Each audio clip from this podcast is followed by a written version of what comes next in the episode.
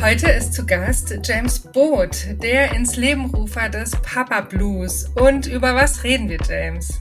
Eva, ja, wir reden heute über den Papa Blues und die nächtlichen Aktivitäten frisch gebackener Eltern. Oh ja, spannend. Viel Spaß beim Zuhören.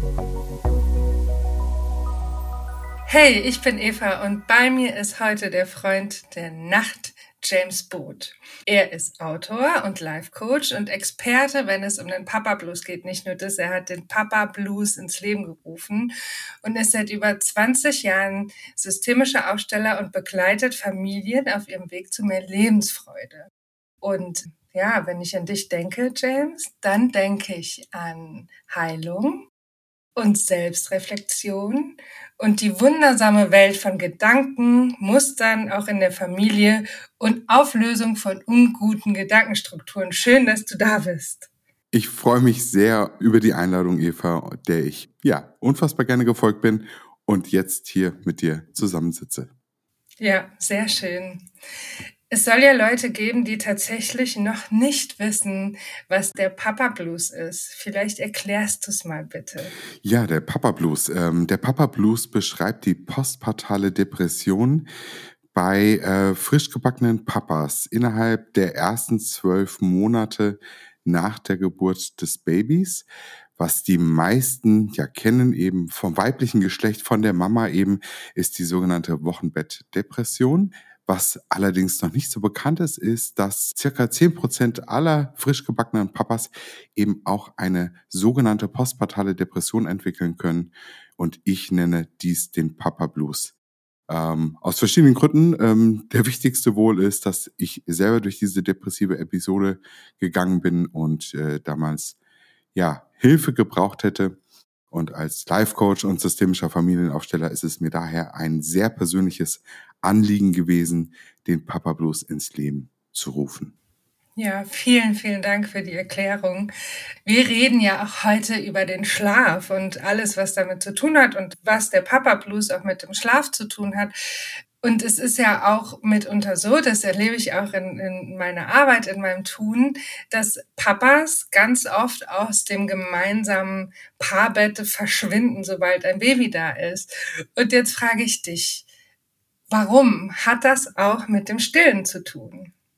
Ja, also ich glaube, dass die Entscheidung aus dem elterlichen Schlafgemach äh, zu fliehen nicht unbedingt einem Geschlecht äh, zugeordnet werden kann. Also die Initiative kann natürlich von den Vätern ergriffen werden, weil sie ähm, sich in ihrem Schlaf gestört fühlen, weil sie vielleicht das Gefühl haben, na, ich kann eh nichts tun, gerade wenn es um die Stillphase geht. Und genauso kann aber auch das äh, von den Frauen motiviert sein, weil sie vielleicht ganz altruistisch denken, so, äh, ja, also es reicht, wenn einer von uns beiden äh, schon wenig Schlaf hat. Und äh, wenn der andere am nächsten Tag dann auf der Arbeit performen muss, dann macht es einfach Sinn, wenn zumindest einer ausgeschlafen ist.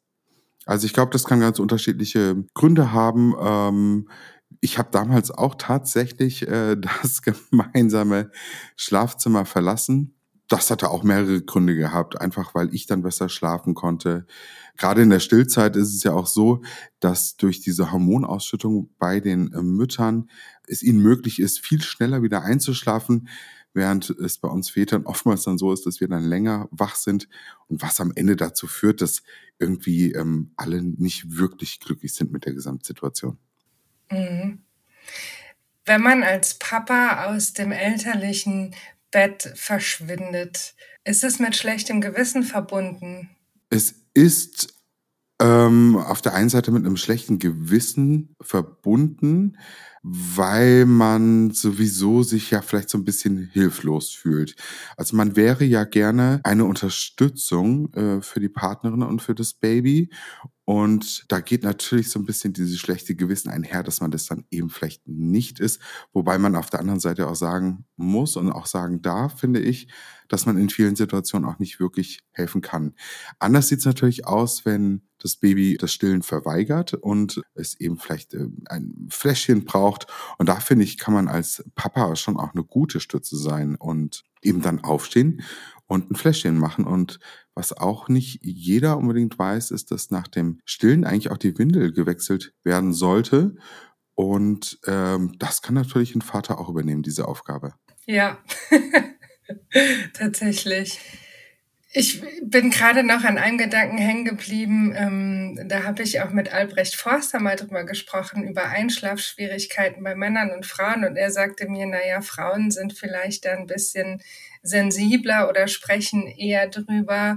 Ähm, und den Aspekt, den du gerade reingebracht hast, dass Mamas dann schneller wieder einschlafen können unter Umständen, den kannte ich so noch gar nicht. Vielen, vielen Dank. In der Stillzeit tatsächlich ähm, sorgt diese Hormonausschüttung dafür.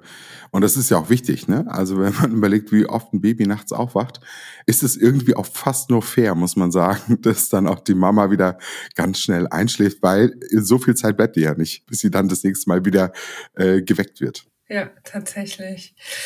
Gibt es denn einen richtigen Zeitpunkt oder ist es ganz individuell, wann denn der Papa ins Bett zurückkehren sollte? Darf man, darf man jede Nacht neu entscheiden oder ist es nach drei Monaten, nach sechs Monaten, nach zehn Jahren? Wie sieht's aus?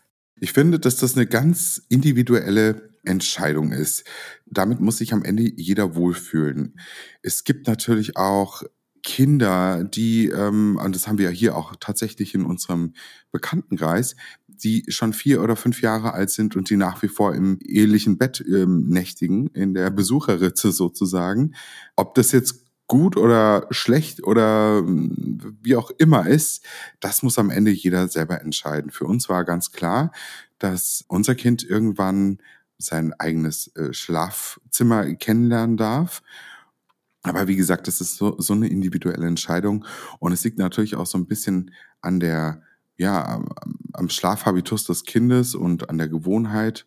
Ähm, und dann schaut man einfach, dass es für alle eine, eine gute Lösung darstellt. Was ich aber allerdings auch nochmal irgendwie, ja, festhalten möchte, ist, dass das auch schon, wenn wir jetzt in das Thema der Rollenverteilung geht und als systemischer Familienaufsteller begegnet mir dieses Thema sehr, sehr oft, dann ist es eben auch schon wichtig, dass jeder dann auch mal irgendwann wieder weiß, wer er ist.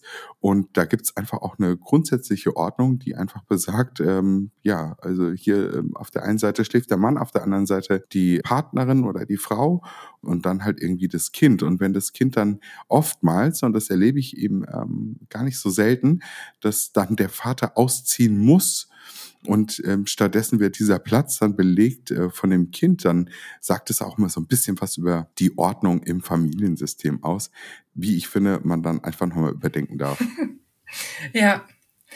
Was du eben gesagt hast und was ich auch im Laufe meines sehr, sehr, sehr, sehr, sehr langen Lebens schon gelernt habe, ich bin ja fast eine Schildkröte, ähm, ist, dass es eigentlich keine Regel gibt, wie eine Beziehung funktioniert. Ne? Es, ist, immer eine Vereinbarung zwischen zwei Menschen und ähm, die beiden ja, müssen da sich wohlfühlen, einverstanden sein. Und ähm, wenn man mal in andere Beziehungen reinhört, wie es mitunter da ist und dann auch mit der eigenen vergleicht, dann ist man manchmal verwundert, aber völlig bewertungsfrei zwei müssen miteinander sprechen und sich einigen und so funktioniert es. Ne? Ja, so funktioniert es wahrscheinlich am besten. Und ähm, du hast es eben selber angesprochen, ja, wenn man sich vergleicht. Und ich finde, da ist oftmals schon so ja, liegt schon mal auf der Hund begraben, weil man sagt nicht umsonst, dass der Vergleich des äh, Glückes tot ist. Ähm, und es gibt ja einfach gerade nicht mehr die genormte oder die Vorzeigepartnerschaft oder das Idealbild einer Familie, einer Partnerschaft. Und ich glaube, es ist auch gerade so überhaupt so grundsätzlich der Struggle, den wir als mittelreife äh, Schildkröten, wie du es eben nanntest, Generation ähm, bewerkstelligen müssen, weil wir immer, weil wir äh, versuchen immer nach irgendeiner Idee zu leben und wir dann aber feststellen dürfen, dass die Idee, die uns mal mitgegeben wurde, wie eben zum Beispiel Partnerschaft oder Familie funktionieren soll, überhaupt nicht kompatibel ist mit unserer heutigen Zeit. Und ich glaube, daran scheitern eben auch viele.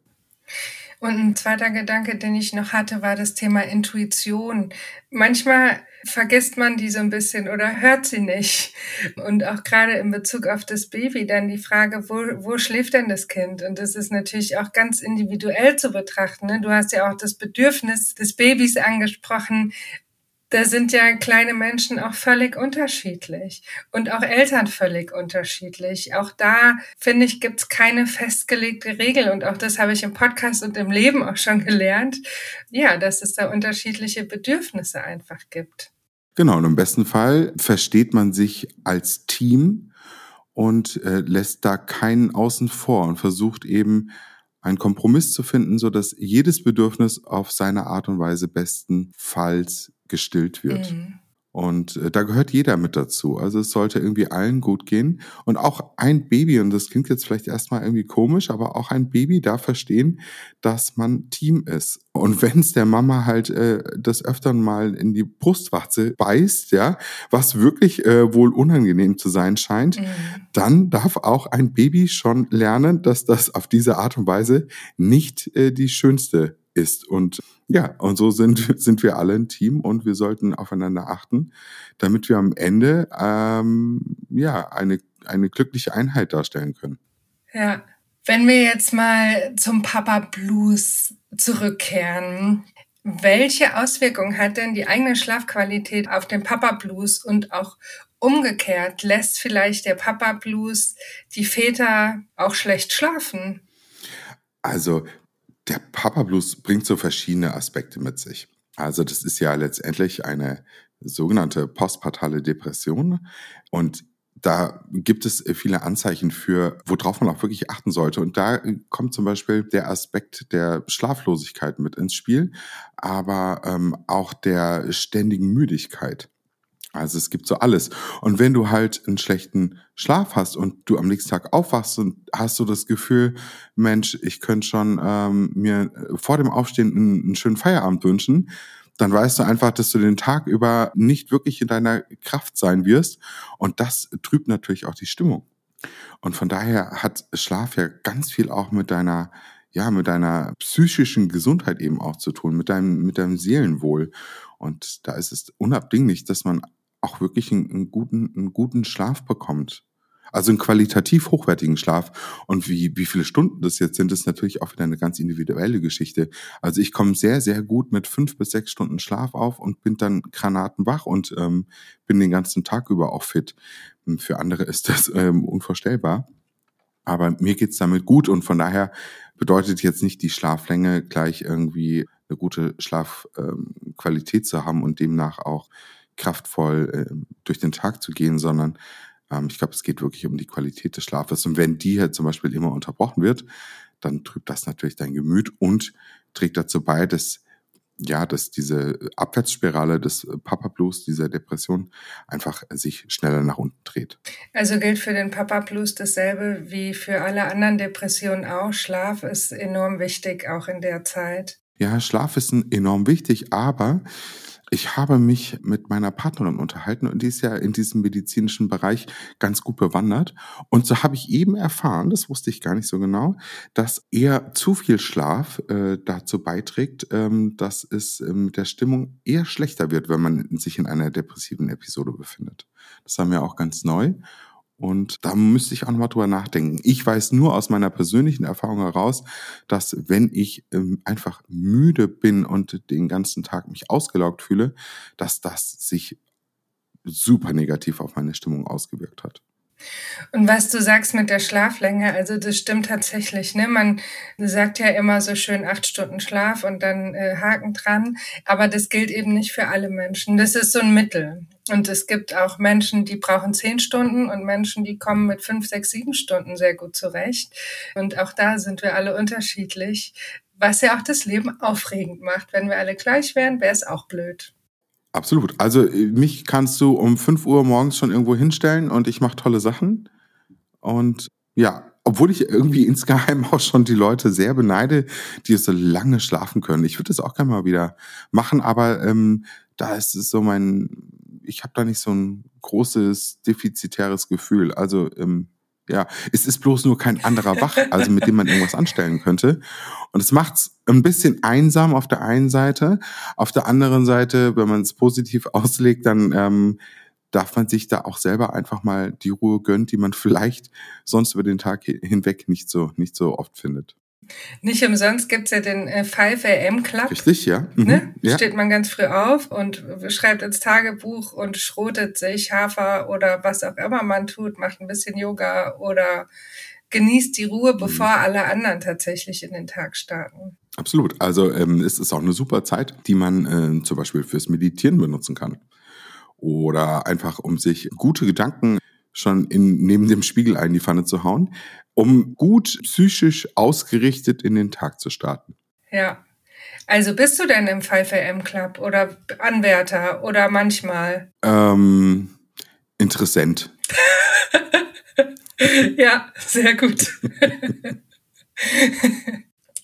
Also, ähm, jetzt gehen wir mal in die Situation. Baby da, irgendwie läuft's nicht, einer von beiden schläft schlechter, in dem Fall jetzt der Papa, und irgendwie muss was passieren. Wie kommuniziert man, dass es nicht gut läuft? Und was kann in dem Fall die Partnerin tun? Wie kann da Hilfe innerhalb der Partnerschaft stattfinden? Also ich finde ja mal grundsätzlich, und das hat ja einen Grund, warum man das auch mal ansprechen muss, ist, dass es ja oftmals an Kommunikation prinzipiell fehlt. Also es ist ja schon mal einfach viel getan, wenn man eine Ebene auf partnerschaftlicher Ebene gefunden hat, auf der man gut kommunizieren kann. Wenn Sender und Empfänger auf einer ähnlichen Welle ähm, ja sich die Infos hin und her funken, dann ist ja schon mal viel getan. Kommunikation hat immer den viele hm, positive Aspekte. Zum einen wird das Ausgesprochene einfach auch mal wahrhaftig. Das heißt, was du innerlich fühlst und nach außen trägst, bekommt ein, ein Wahrheitsgehalt, der einen selber ja auch schon mal ein Stück weit entlastet. Wir alle kennen das, auch den Spruch, man muss sich mal was von der Seele sprechen oder von der Seele reden. Und das ähm, hat wirklich ähm, zur Folge, dass es einem selber alles etwas leichter erscheint. Zum anderen gibst du deinem Partner oder deiner Partnerin auch die Möglichkeit, dich zu verstehen und ähm, das öffnet nochmal ganz andere Türen. Und das ist was, was du mit Mimik und Gestik nicht so gut transportieren kannst, nämlich deine eigentliche Message. Wie oft werden wir fehlverstanden und missinterpretiert und dabei geht es uns vielleicht irgendwie ganz anders. Und da ist doch das Sprechen über deine eigene Gefühlswelt eine super Möglichkeit, dich einfach mitzuteilen und dem anderen die Möglichkeit zu geben, dich eben dich und deine Bedürfnisse eben auch zu verstehen. Und dann kann man ja nochmal irgendwie auch als der Empfänger dann einfach nachfragen, sag mal, habe ich dich gerade richtig verstanden, das? Und da läuft es auf einer, eine Kommunikation auf einer sehr, sehr fairen Ebene und auf, auf Augenhöhe vor allem. Und das macht auch eine Partnerschaft so wertvoll, dass man eben gut kommunizieren kann. Was ich allerdings feststelle, und das stelle ich gerade auch bei den Männern und Vätern ähm, fest, ist, dass sie sich unfassbar schwer tun, so grundsätzlich über ihre Gefühle zu sprechen. Das erkennt man auch immer ganz gut dran, daran, dass ihnen das Vokabular der Gefühlswelt einfach fehlt. Ähm, wie geht's dir? Oh, gut. Okay, dann hat sich das irgendwie erledigt, aber keiner weiß irgendwie, was bedeutet denn gut. Und gut ist auch eben kein Vokabular aus der, hm, aus dem Wortfeld der Gefühle.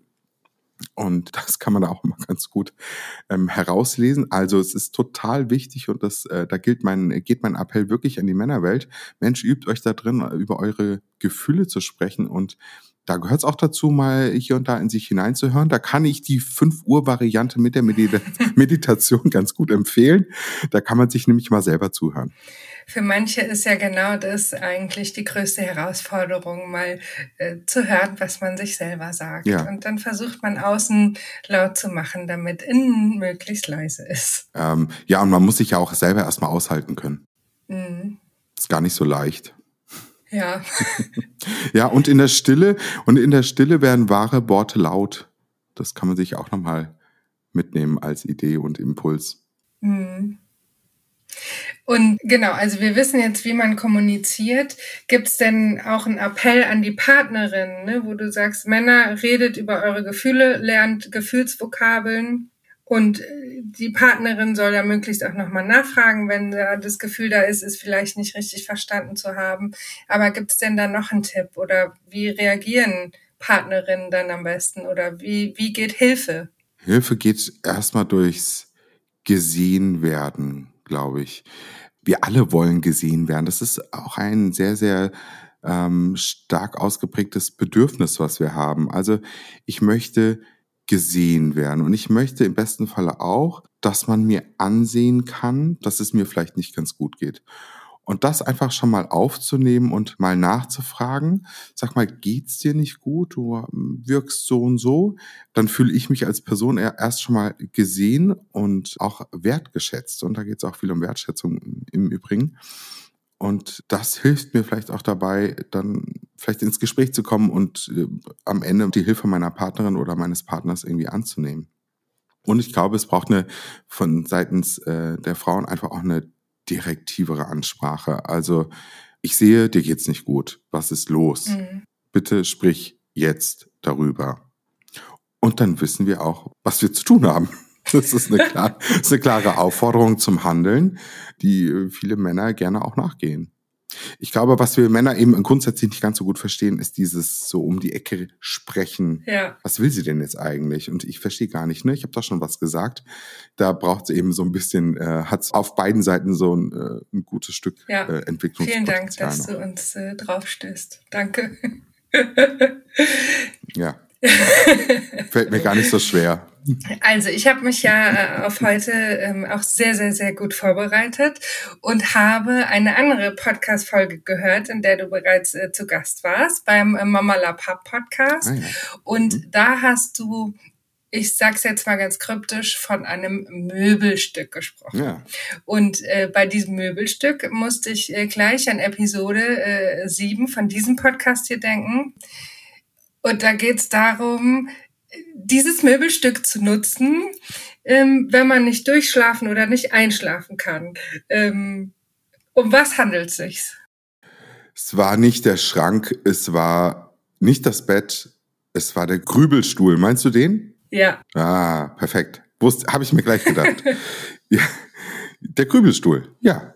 Möchtest du was über den Krübelstuhl erfahren? Genau, was macht man da? Wie muss der aussehen? Wie nutzt man ihn? Vorwärts, rückwärts? Mm, Im Sitzen am besten. Also, nein, Spaß beiseite. Der Krübelstuhl ist ein ganz, ganz tolles Werkzeug, das uns dabei behilflich sein kann, einen Ort zu kreieren, an dem wir all unsere Gedanken und Gefühle und Emotionen einfach da sein lassen können.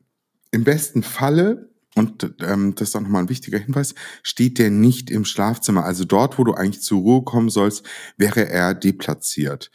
Also sucht man sich einfach irgendwie einen anderen Ort, wo man eben diesen Krübelstuhl, der per se jetzt kein Stuhl sein muss, das kann auch ein Sessel sein, das kann auch einfach nur der Boden sein, zumindest ein Ort, an dem du all das, was dich so psychisch belastet oder was, ja, was dich so einholt vom Tag, was man genau an diesem Ort da sein lässt. Also man gibt sich quasi selber die Legitimation, einen Ort und einen Raum und eine Zeit zu schaffen, an dem man seinen ganzen Bullshit einfach mal los wird. Und zwar ungefiltert. Dabei gibt es keine Verbote, keine Limitationen. Es darf einfach alles sein. Und wenn du echt die schlechtesten Gedanken hast, ja, von denen du denkst, Mensch, ich komme in die Hölle, dann ist das aber genau der Ort, an dem du sie da sein lassen darfst. Mhm. Und das führt eben dazu, dass du wirklich aktive Psychohygiene betreibst und all den Bullshit einmal aus deinem Kopf rauskriegst. Damit er nicht weiteren Einfluss auf unsere, ja, auf unser weiteres, auf unseren weiteren, weiteren Tagesablauf hat, auf, auf deine Stimmung, auf, auf sonstiges. Also Gedanken denken und auch aufschreiben? Oder? Mm, die kann man auch aufschreiben. Du, ich habe mal mit, ähm, mit einem äh, coolen Kollegen zusammengearbeitet in einem Start-up, der sich viel äh, über die Entwicklung den Kopf zermarterte und er mir dann irgendwann sagte, du weißt du, James, ich habe mir jetzt so ein, so, ein, äh, so ein Whiteboard über mein Bett gehängt und ich wach nachts auf und habe Ideen und ich weiß ganz genau, wenn ich, wenn ich mir vornehme, oh cool, hier, das merke ich mir bis zum nächsten Morgen, funktioniert dieses System nicht. Also hat er sich eben dieses Whiteboard zugelegt, sich über sein Bett Bett gehängt und immer wenn er nachts aufwachte und eine coole Idee hatte, hat er sofort zum Stift gegriffen und hat diese Ideen aufgeschrieben, was auch dazu geführt hat, dass es einfach aus seinem Hirn raus war und er dann auch wieder in die Ruhe finden konnte. Und so ähnlich verhält sich das am Ende mit dem Grübelstuhl. Und wie gesagt, also der Grübelstuhl muss jetzt nicht dieser eine Stuhl sein. Das kann auch eine Parkbank irgendwo draußen im Grünen sein. Das kann unter irgendeinem Baum sein. Das kann irgendwie ein anderer Ort sein, an dem du dich einfach wohlfühlst und wo du auch ein Stück weit das Gefühl der Sicherheit hast und wo du einfach mal für einige Momente ungestört deinen Gedanken einen freien Lauf lassen kannst.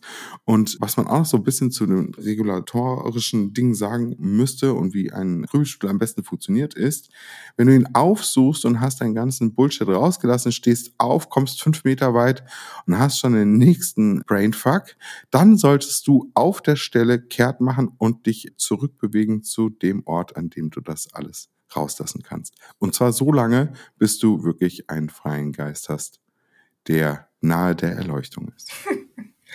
Also äh, genau, Leute, wenn euch irgendjemand begegnet, der den ganzen Tag an einer Stelle sitzt, dann äh, wisst ihr, Stört vielleicht wurde, genau, wurde der Versuch unternommen, ähm, den Krübelstuhl zu verlassen, aber gleich zurückgekehrt und das ist ganz, ganz wichtig, ja. Was du eben beschrieben hast, erlebe ich auch manchmal, wenn Leute von ihren Träumen berichten und mir dann sagen, ich habe was ganz Schlimmes geträumt und in meinem Traum war ich unheimlich grausam und habe das und das und das gemacht und die sind dann ganz erschrocken über sich selber. Mhm. Und ich denke und sage dann ganz oft, na ja, was kann einem denn Besseres passieren, als diese Gedanken in der Situation rauszulassen, die gar nicht real ist? Ja, und das ist doch super. Und genauso ähm, sind im Prinzip auch diese Gedanken im, im Grübelstuhl, ja, ähm, wo soll ich es denn rauslassen, wenn es nun mal da ist, mhm. wenn nicht dort, ne? Es mal zu durchdenken, äh, zu träumen oder, oder wie auch immer. Also dafür ist es ja alles da. Richtig, absolut. Ja. James, wie sind deine Nächte aktuell? Wie schläfst du so? Ich schlafe momentan so viel, wie es mein Körper für nötig hält, horizontal, ähm, mit geschlossenem Fenster, weil ich so nah am Fenster schlafe. Sonst auch gerne mit gekipptem Fenster, mit Rollladen unten und mit Blick, wenn ich aufstehen würde, ins Grüne. Und mit äh, keinem Wecker, weil irgendwie habe ich einen Wecker in mir. Und wenn ich ihn stellen würde, würde ich eine Minute vor meinem Wecker aufwachen. Ich wecke meinen Wecker. Deswegen macht für mich Wecker keinen Sinn. ja. Und gibt es denn was Spezielles, was du dir für heute Nacht vorgenommen hast? Ich habe mir für heute Nacht noch nichts vorgenommen und ich überlege auch gerade, ob ich das denn tue. Ich habe auf jeden Fall immer noch mal einen kurzen Moment, wo ich den Tag reflektiere. Ich könnte aber auch nicht behaupten, dass ich diesen Gedanken immer zu Ende denke. Zumindest kriege ich das am nächsten Morgen immer gespiegelt von meiner Partnerin, die sagt, das hat keine halbe Minute gedauert, dann hast du schon geschlafen. ich meine da auch ein, ein, Stück weit Neid in der Stimme ähm, zu erkennen. Also ich nehme mir nichts vor für den Schlaf. Ich wünsche mir aber selber auch eine gute Nacht. Das wünsche ich dir auch. Vielen lieben Dank, dass du äh, Gast warst, dass du Freund der Nacht bist. Und ähm, ja, jetzt äh, bleibt mir dir noch zu wünschen, dass du gut schläfst und ähm, vielen Dank fürs Zuhören. Gute Nacht. Gute Nacht. Bevor ich dir jetzt wirklich eine gute Nacht wünsche, freue ich mich, wenn du den Kanal abonnierst, mir auf Social Media folgst und den Podcast bewertest. Aber jetzt wirklich gute Nacht.